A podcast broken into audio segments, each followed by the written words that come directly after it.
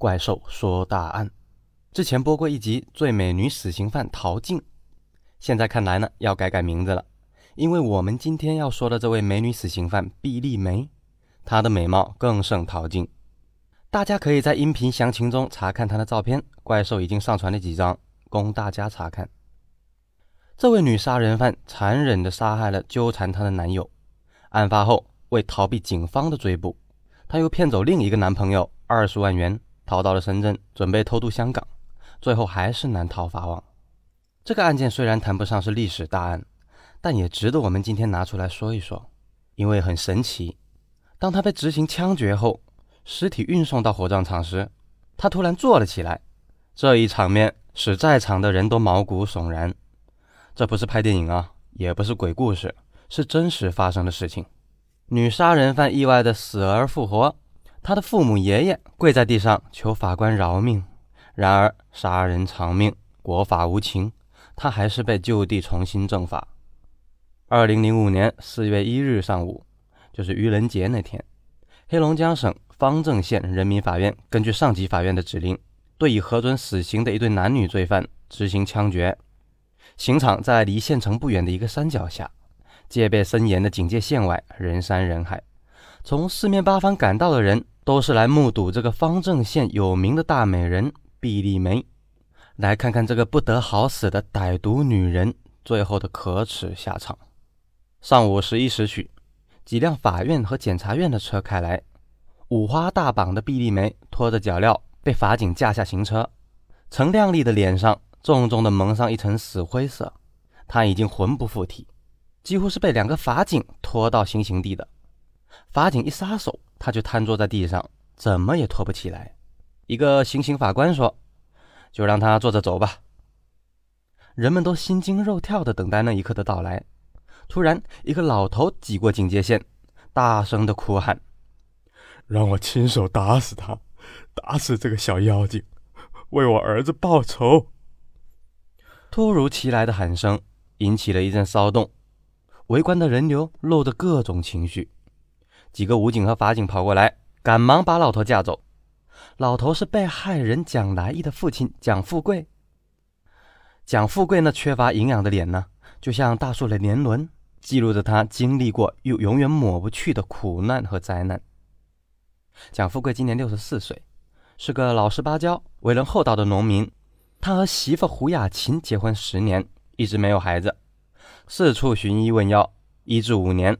胡雅琴这才生下了蒋来义，两口子把蒋来义视为命根子。尽管身体都不好，家里贫穷，也供儿子上学。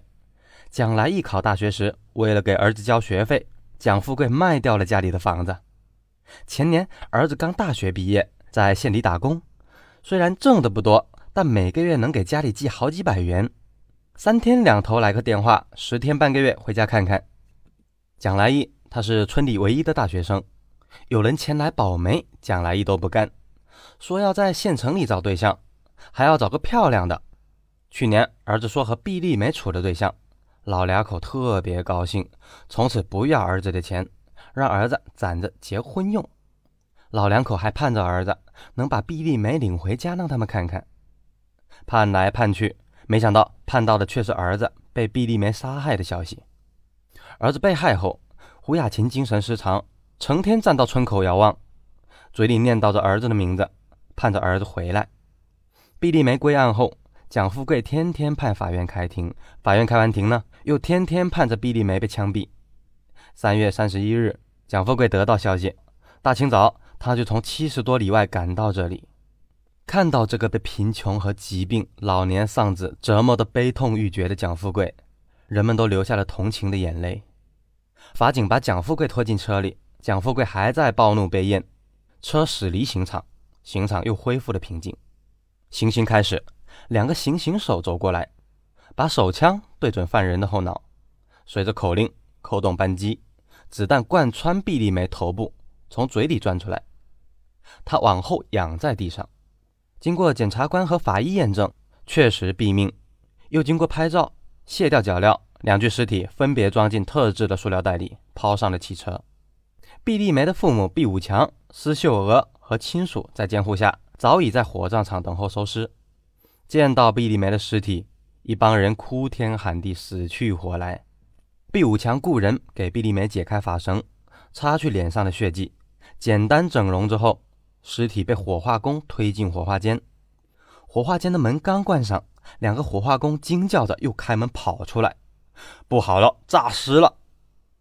人们还没反应过来，就听火化间里面传出一个声音，有点像二月的猫叫，吓人瘆人。火化间外的人也都乱成了一团。毕武强和施秀娥呢，不知所措，愣着没动。毕武强自言自语：“诈尸？他怎么会诈尸呢？是不是刚给他整容，那个人过给他阳气了？”他想起了迷信的东西。火葬场给法院打电话，刚从刑场回来的法官正陪着省里面过来的监刑法官和检察官正在吃午饭。一听这消息，都离开了餐桌。赶到了火葬场，大家聚在火化间门口向里张望。只见毕丽梅坐在停尸车上，哭着，嘴里和脑袋都流着血。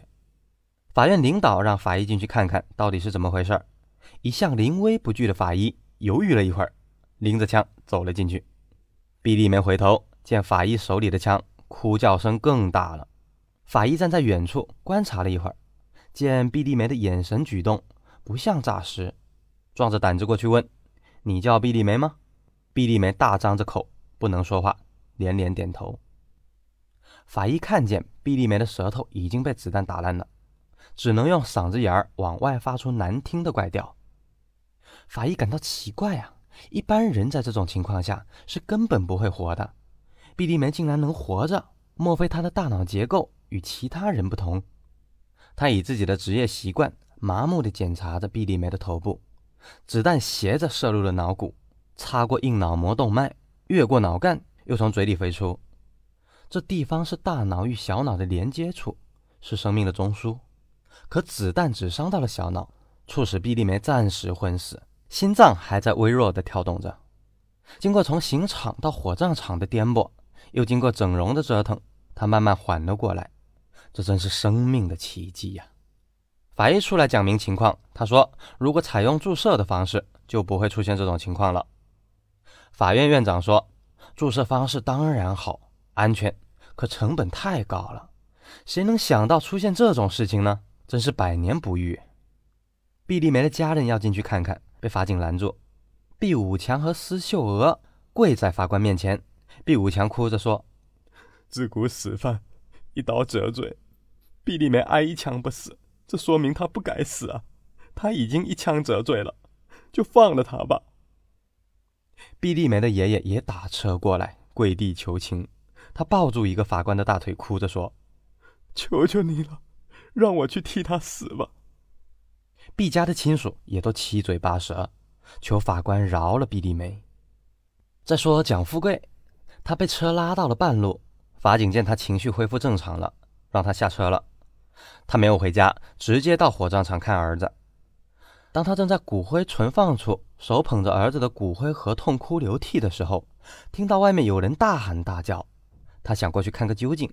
蒋富贵和毕家人呢都没见过面，这回他们冤家相逢，闹得不可开交。